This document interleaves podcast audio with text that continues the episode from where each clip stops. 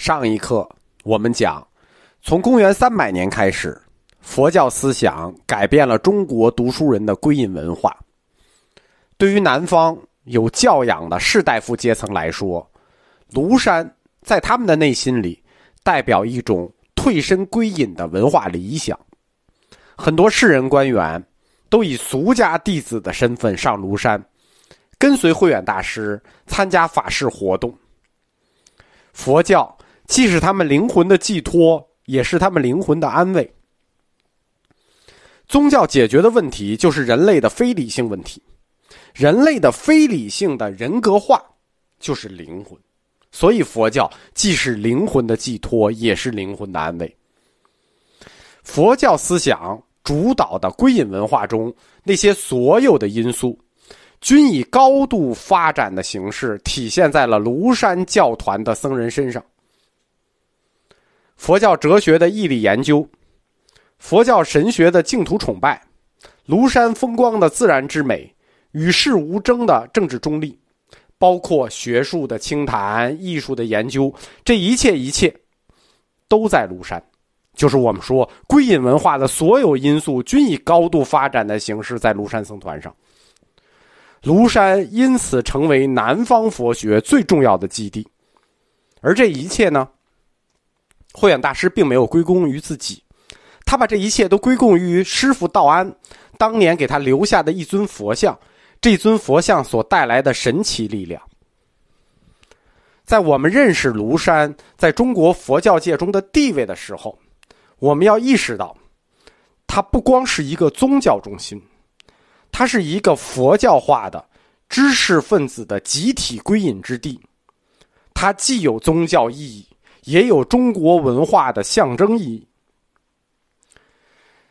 像卢呃，像慧远、道安这个等级的大师，在僧史上记载他们的时候，一般除了记载他们，还会记载一些他们著名的跟随他们的出家弟子。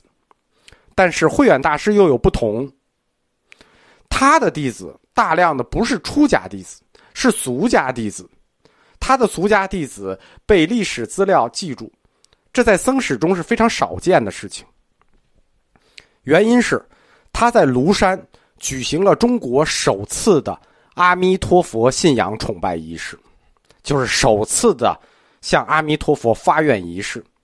大量的杰出的俗家弟子参与了这次仪式。那这个我们在通史的净土宗部分呢详细讲过，就不再讲了，就拉一下。公元四百零二年九月十一号或者九月十二号，慧远就集合了僧俗众一百多人，有说一百二十三人啊，在庐山北的精舍阿弥陀佛像前共同发愿往生西方净土。在这个仪式上，诵读了弟子刘承之所写的祷文发愿文。后世就把这次集体在阿弥陀佛前面的发愿，当做净土宗创宗的一个标志。就庐山盟约白莲结社，慧远的很多个杰出的俗家弟子，因此因这件事在僧史留名。一般认为净土宗的开创是以慧远所创白莲社为标志的，是白莲社的延续，这其实是不对的。听我们净土宗的课就知道，从祖师的谱系上，庐山慧远和净土宗的祖师没有任何直接传承关系。虽然白莲结社这个仪式是中国净土信仰早期最重要的里程碑，但是真正的净土宗开山宗师，就是作为一个宗的开山宗师，是并州昙鸾，二祖是西河道绰，三祖是光明善导。但是有一件非常有意思的事，就是庐山慧远大师和净土宗真正的开山宗师并州昙鸾。他俩是老乡里的老乡，不光都是山西人，而且都是山西雁门人。白莲结社，联社盟约，标志着在佛教信仰中出现了一支特别注重纯粹宗教信仰的教义，就是只讲信的教义。这和法语西来以来所有的佛教教义都不同，因为此前佛教信仰。只是士大夫阶层的精神追求与精神爱好，对吧？我们讲的是慧学，讲的是理。但这之后，佛教信仰的一支就走上了纯粹宗教的道路，就只讲信。换句话说，从佛教出传到白莲结社，这期间，佛教的发展都走在佛教哲学这个框架里。但是，从公元四百零二年的九月十二号开始，中国佛教正式踏入了佛教神学框架。在佛教信仰中是有三个层次的。有佛教信仰，信仰佛教，佛教徒。慧远的俗家信众们，在这个仪式上跨越了前两个阶段，成为佛教徒，跟出家的僧侣一样，全部要依据自己的诺言去实践这种信仰。这就给俗世的生活增添了一个完全不一样的意义，就是带着信仰的生活。信仰的力量具有人类情感中最巨大、最感人的一面。这种全新的、带着一种信仰的目标的生活，很显然符合了当时慧远那些俗家士大夫弟子的内心需求，以及当时的生活方式。这就是慧远联社盟约这次佛事活动中最有意义、最有意思，也最有指示价值的一面。这个仪式，就是白莲结社的仪式，虽然是早期佛教标志性事件，但是因为它毕竟是第一次，所以这个仪式的一部分，确实不是纯粹佛教。首先是因为慧远他本身就是一个儒家理学大师，其次，刘承之同学代师傅所写的这次发愿文，就是在阿弥陀佛像前念的发愿文，也很奇怪。他是把佛教和道教的观念混合在了一起，导致这篇发愿文的概念十分含混不清。这里有两个原因：第一，佛教到慧远联社盟约之前这个阶段，主导整个佛教教义的是大乘教，教理处于无神论阶段，这就和联社盟约净土教的这种净土信仰的有神论，在理论上产生了底层冲突。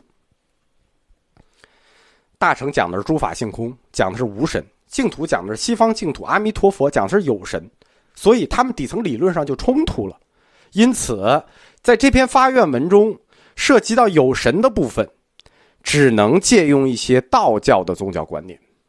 第二，就是联社盟约的时候，它早于净土宗真正的信仰将近一百年，完整的中国净土教教理还没有出现。完整的教理，二立二道学说，圣经二门学说，这是确立了中国净土宗教理的学说。二立二道、异行门、南行道，这都没有出现呢，还要等一百年，要等并州谭鸾与西河道绰大师的出现，才能确立。因此，在这一次盟约里，有一些概念是十分含混的。白莲结社留下的有用资料并不多，一个是说参与的人有一百二十三个。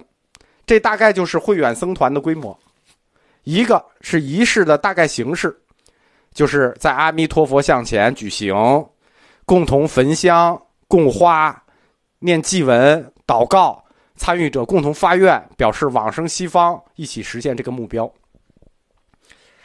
这种发愿呢，其实它已经脱离了大乘教发愿的仪式和宗旨。为什么这么说？大乘教发愿是什么愿？叫四弘誓愿，对吧？主要的四弘誓愿，四弘誓愿是要实践菩萨精神。大乘教的发愿是为众生发愿，他不是为自己发愿；而联社盟约的发愿是为自己发愿，完全是个人的。我愿意往生净土，他没考虑众生这件事情。所有发愿者、参加者要彼此共勉，我们一起往生西方净土。大家订立一种严肃的互助的盟约，就是我们互相要起誓：如果有人先登净土、先去了，那你不能独善其身哦，你一定要帮助我们后进，一起飞升。这叫什么？有福同享，有难同当。大家觉得像什么？白莲社形成了一种互相帮助、共同往生净土的联盟，像什么？中国后世的秘密社团，中国后世的秘密社团白莲教白云帮，都是以此为开端的。换个角度说，庐山慧远大师是中国所有秘密社团之祖。